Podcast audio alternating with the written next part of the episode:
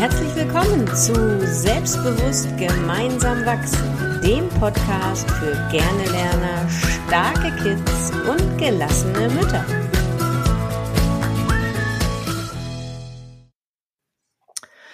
Moin, moin zu einer neuen Folge. Wie macht man eigentlich Hausaufgaben? Dieses Hausaufgabenthema ist ja ein großes Thema und großes Streitpotenzial innerhalb der Familien. Und ähm, da haben Corinna und ich gedacht, das ist doch mal an der Zeit, sich darüber ein bisschen zu unterhalten und was man besser machen kann. Moin, Corinna. Moin, halli, hallo. Ja, wie macht man eigentlich am besten Hausaufgaben? Ich weiß noch, mein Papa hat immer gesagt, oh, wie kann man denn an so einem Schreibtisch lernen? Jetzt mach doch erstmal Ordnung. Und es hat mich total genervt. Im Nachhinein muss ich sagen, okay, ich brauche jetzt auch Ordnung, wenn ich anfangen will, strukturiert zu arbeiten, aber irgendwie hat mein Papa mir das schon auch übergestülpt. Und ob ich nicht vielleicht auch anders gut hätte Hausaufgaben machen können, weiß ich nicht. Also es ist ja definitiv so, dass die äußere Ordnung in die innere Ordnung rübergeht. Und es gibt ja manche Übungen, wenn man sich konzentrieren möchte oder ja sich vielleicht für eine Aufgabe jetzt erwärmen soll, dann kann man vorher etwas äh, äh, vorher etwas sortieren. Also zum Beispiel Gummibärchen, die roten und die grünen oder Socken, das geht auch. Oder vielleicht auch die Geschirrspülmaschine ausräumen und dann auch sortieren. Das ist ja ein das super Nebeneffekt. Erstmal Socken sortieren und Spülmaschine ausräumen, wenn das Kind lernen soll. Wie cool. Ja, ist doch toll, oder? Und das Kind macht es bestimmt auch gerne freiwillig. Mhm. ja, aber genau das sind so Themen, die innere Sortiertheit kommt auch von außen. Also insofern ist es das vielleicht, was dein Vater gemeint hat, aber vielleicht hat es ja für ihn gegolten und gar nicht für dich. Vielleicht hättest du das ja ignorieren können und du wärst davon gar nicht abgelenkt gewesen. Insofern ist das diese Frage, wie man lernt. Und wir dürfen eigentlich daraus schließen, dass, wie ich gelernt habe, heißt es nicht automatisch, dass so auch mein Kind lernt oder die Hausaufgaben macht. Darum ist es ja so sehr wichtig herauszufinden, wie dein Kind am besten lernen kann. Und das kann ganz anders sein, als wie du gelernt hast. Genau, wir hatten ja neulich schon das Thema Wahrnehmungskanäle oder kommt das noch? Ich weiß nicht. Auf jeden Fall ist die Folge schon aufgenommen. Und da geht es ja zum Beispiel auch darum, dass Kinder durchaus verschiedene Hauptwahrnehmungskanäle haben. Die sind zum Beispiel auditiv veranlagt oder visuell veranlagt. Und gerade bei den auditiven Kindern ist es ja häufig so, dass die sich besser konzentrieren können, wenn sie im Hintergrund eine Musik haben oder ein Hörspiel haben, natürlich irgendwas, was sie schon kennen, wo sie nicht jetzt noch aufpassen müssen mit der Geschichte. Aber wenn einfach im Hintergrund irgendwelche Geräusche laufen und ähm, das führt bei diesen Kindern dazu, die hauptsächlich den auditiven Wahrnehmungskanal haben, dass alle Verbindungen im Gehirn, alle Verknüpfungen wunderbar laufen. Und wenn du jetzt als Mama kein auditiver Typ bist und sagst, boah, um mich konzentrieren zu können, brauche ich absolute Stille und da muss ruhig sein und kein Radio und gar nichts und du das auf dein Kind überträgst, dann hast du vielleicht eine wichtige Chance oder eine wichtige ähm, Umgebungseinstellung für dein Kind, ein wichtiges, wie nennt man das denn? Wichtige Begleitdingsbums für dein Kind verpasst, weil du ihm einfach verbietest, Musik, Radio oder ein Hörspiel anzumachen. Ja, Absolut. Oder was ich auch noch kenne, ist, ähm, dass manche Kinder sich so sehr bewegen müssen. Und dann hibbeln sie mit den Beinen zum Beispiel. Und ähm, oder essen Kaugummi. Auch das ist eine Art von Bewegung. Und da weiß ich auch noch, dass meine Mutter gesagt hat, nimm erstmal das Kaugummi aus dem Mund. Und ähm, manche Kinder brauchen das. Das ist für sie eine Art von Entspannung.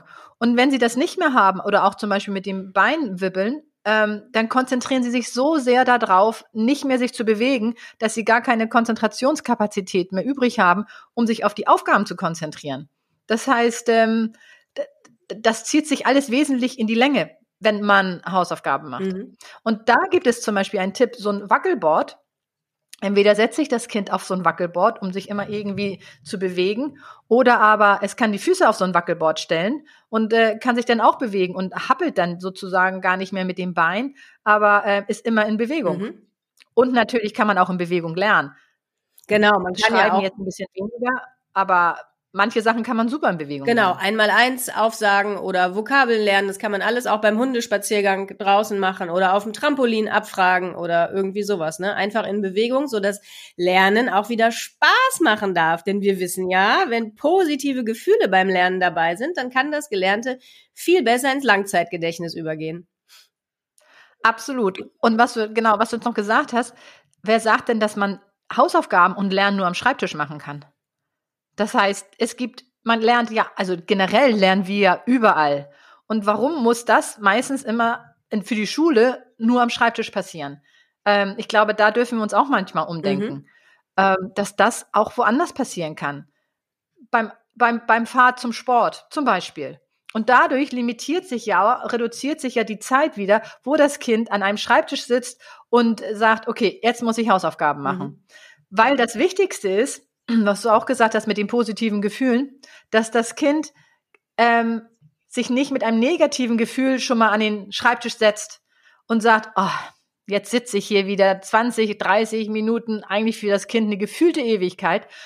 Oh, und dann ist das wieder so anstrengend. Mhm. Ähm, dann ist der Angang fürs nächste Mal lernen noch viel schwieriger, mhm. weil es immer im Kopf hat, Lernen ist anstrengend. Mhm. Das heißt, man darf in dem Moment aufhören, wo es anstrengend wirkt. Mhm. Eigentlich schon vorher, damit dieses negative Gefühl gar nicht hochkommt. Mhm.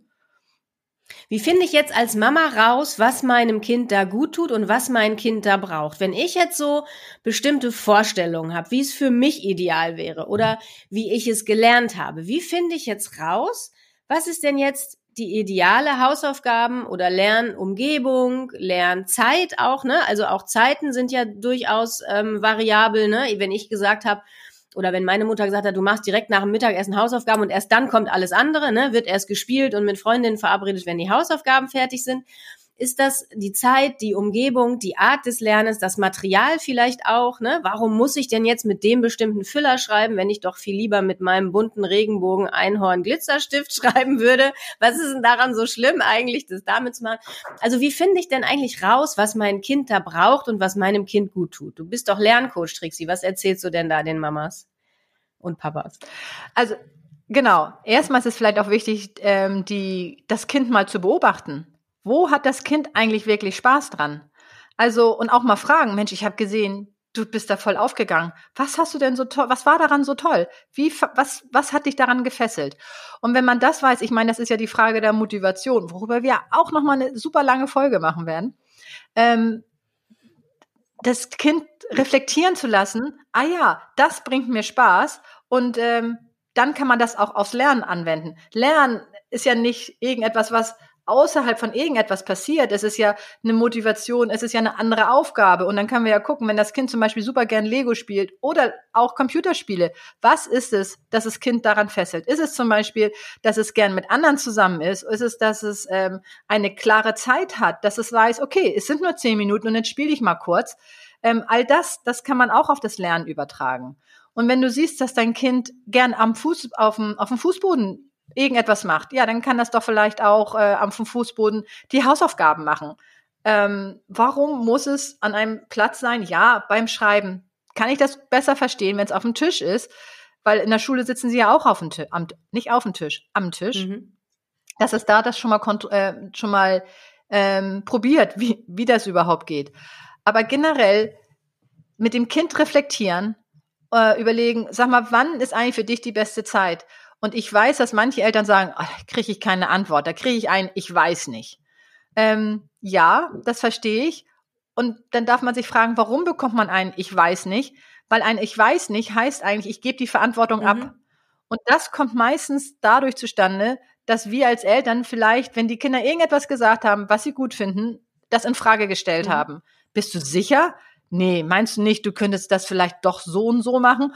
Und dann lernt das Kind, ah, okay, das, was ich empfinde, ist vielleicht gar nicht so richtig. Das heißt, ich sage einfach mal, ich weiß nicht. Mhm. Das heißt, immer mehr dem Kind wirklich ähm, fragen, warum machst du das jetzt? Aus welchem Grunde? Was ist daran so toll? Mhm. Und wie kannst du das aufs Lernen übertragen? Mhm. Und wenn das Kind selber die Idee hat, wie das das aufs Lernen übertragen kann, dann ist die die, die Akzeptanz viel, viel größer, mhm. als wenn du es überstülpst, so wie dein Vater das gemacht mhm. hat. Nun räum noch mal deinen Tisch mhm. auf. Genau. Auch das ja wieder das Thema Verantwortung übergeben. Ne? Nicht du gehst zur Schule, sondern dein Kind geht zur Schule und dein Kind darf lernen, wie es sich am besten organisiert und wie es sich diese ganze Schulzeit auch in den Tag einplant. Denn ganz wichtig ist also uns beiden auf jeden Fall und auch inzwischen ja viel mehr Mamas, dass das Thema Schule nicht so den ganzen Tag einnimmt, sondern dass es ein Teil des Alltags ist und dann auch der Rest stattfindet. Und ich finde es, das empfehle ich auch in meinen Kursen, total sinnvoll, die Kinder in die Verantwortung auch zu nehmen für ihren Tagesplan und für ihren Zeitablauf.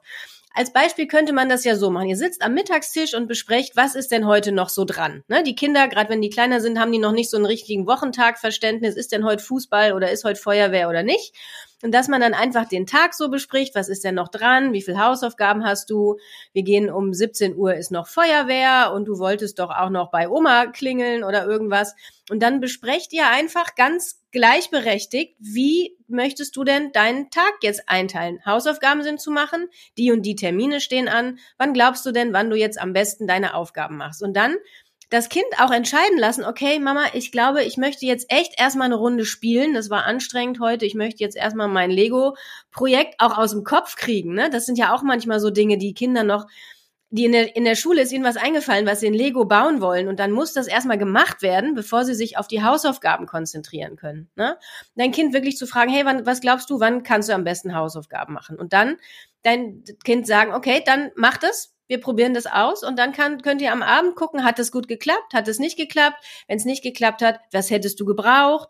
Soll ich dich vielleicht doch nochmal erinnern? Möchtest du nochmal eine andere Zeit ausprobieren? Woran hat es gelegen? Ne? Also einfach zu reflektieren, um zu gucken und dann Hilfestellung zu geben, wenn es nicht geklappt hat. Aber nicht von außen aufstülpen und dann sagen, nee, nach der Feuerwehr werden keine Hausaufgaben mehr gemacht. Ich frage dich zwar, wann du es machen willst, aber die Antwort ist falsch. Ja, genau. Weil das ist nämlich auch ein super Punkt, den du sagst. Wenn wir fragen ähm, und es kommt eine andere Antwort, als wir ähm, gerechnet haben, oh, aber dann dürfen wir sie wirklich stehen lassen, weil dann hast du nachher wieder dieses von, ich weiß nicht, das ist nachher das Ergebnis. Und wenn du aber sicher gehen willst, dass dein Kind das macht, was du gerne möchtest, aber ihm trotzdem äh, die Kontrolle zurückgibst, weil das ist es ja, ähm, dann gib ihm noch sonst Wahlmöglichkeiten. Und zwar hast du dann zwei Flanken, wo das Kind sich drin bewegen kann und beide sind für dich in Ordnung. Also wenn du partout nicht möchtest, dass das Kind nach der Feuerwehr lernt, aus welchen Gründen auch immer, weil es dein Mittagessen, äh, Abendessen gibt und die Zeit einfach zu knapp ist oder du weißt einfach aus Erfahrung vielleicht, dass das Kind zu kaputt ist, dann gib ihm noch die Wahlmöglichkeit, dass du sagst, guck mal, wolltest du das jetzt vor Mittagessen machen oder möchtest du das vor Feuerwehr machen? Und dann hat das Kind immer noch die Wahlmöglichkeit, mhm. du stülpst nichts über, aber mhm. du kannst mit beiden Möglichkeiten mhm. leben. Genau, ja, super, super Geschichte. Ja, liebe Mamas, wie macht Mann eigentlich Hausaufgaben? Ist so also nicht zu beantworten, sondern guckt einfach, was dein Kind braucht, schaut, wie ihr das vereinbaren könnt mit deinen Vorstellungen. Du darfst deine Vorstellungen davon vielleicht auch hinterfragen und vielleicht auch mal ja auf dein Bauchgefühl hören, wenn du denkst, ey, eigentlich müsste man das ja so machen, aber ich habe das Gefühl, für mein Kind wäre es anders besser. Dann darf dein Bauchgefühl da ruhig gewinnen und die Überhand äh, bekommen und dann werdet ihr ganz sicher euren Weg finden, wie ihr und dein Kind am besten Hausaufgaben macht. Absolut. Und ich finde, das ist ein super Sch Schlusssatz, den du gesagt hast. Wenn du das Gefühl hast, das ist nicht das, was dein Kind kann, macht oder dass es nicht das Beste ist für dein Kind, dann mach es nicht und probier einen anderen Weg aus. Genau. Genau. Super. In diesem Sinne, ihr Lieben, macht's gut und bis zur nächsten Folge. Ciao. Tschüss.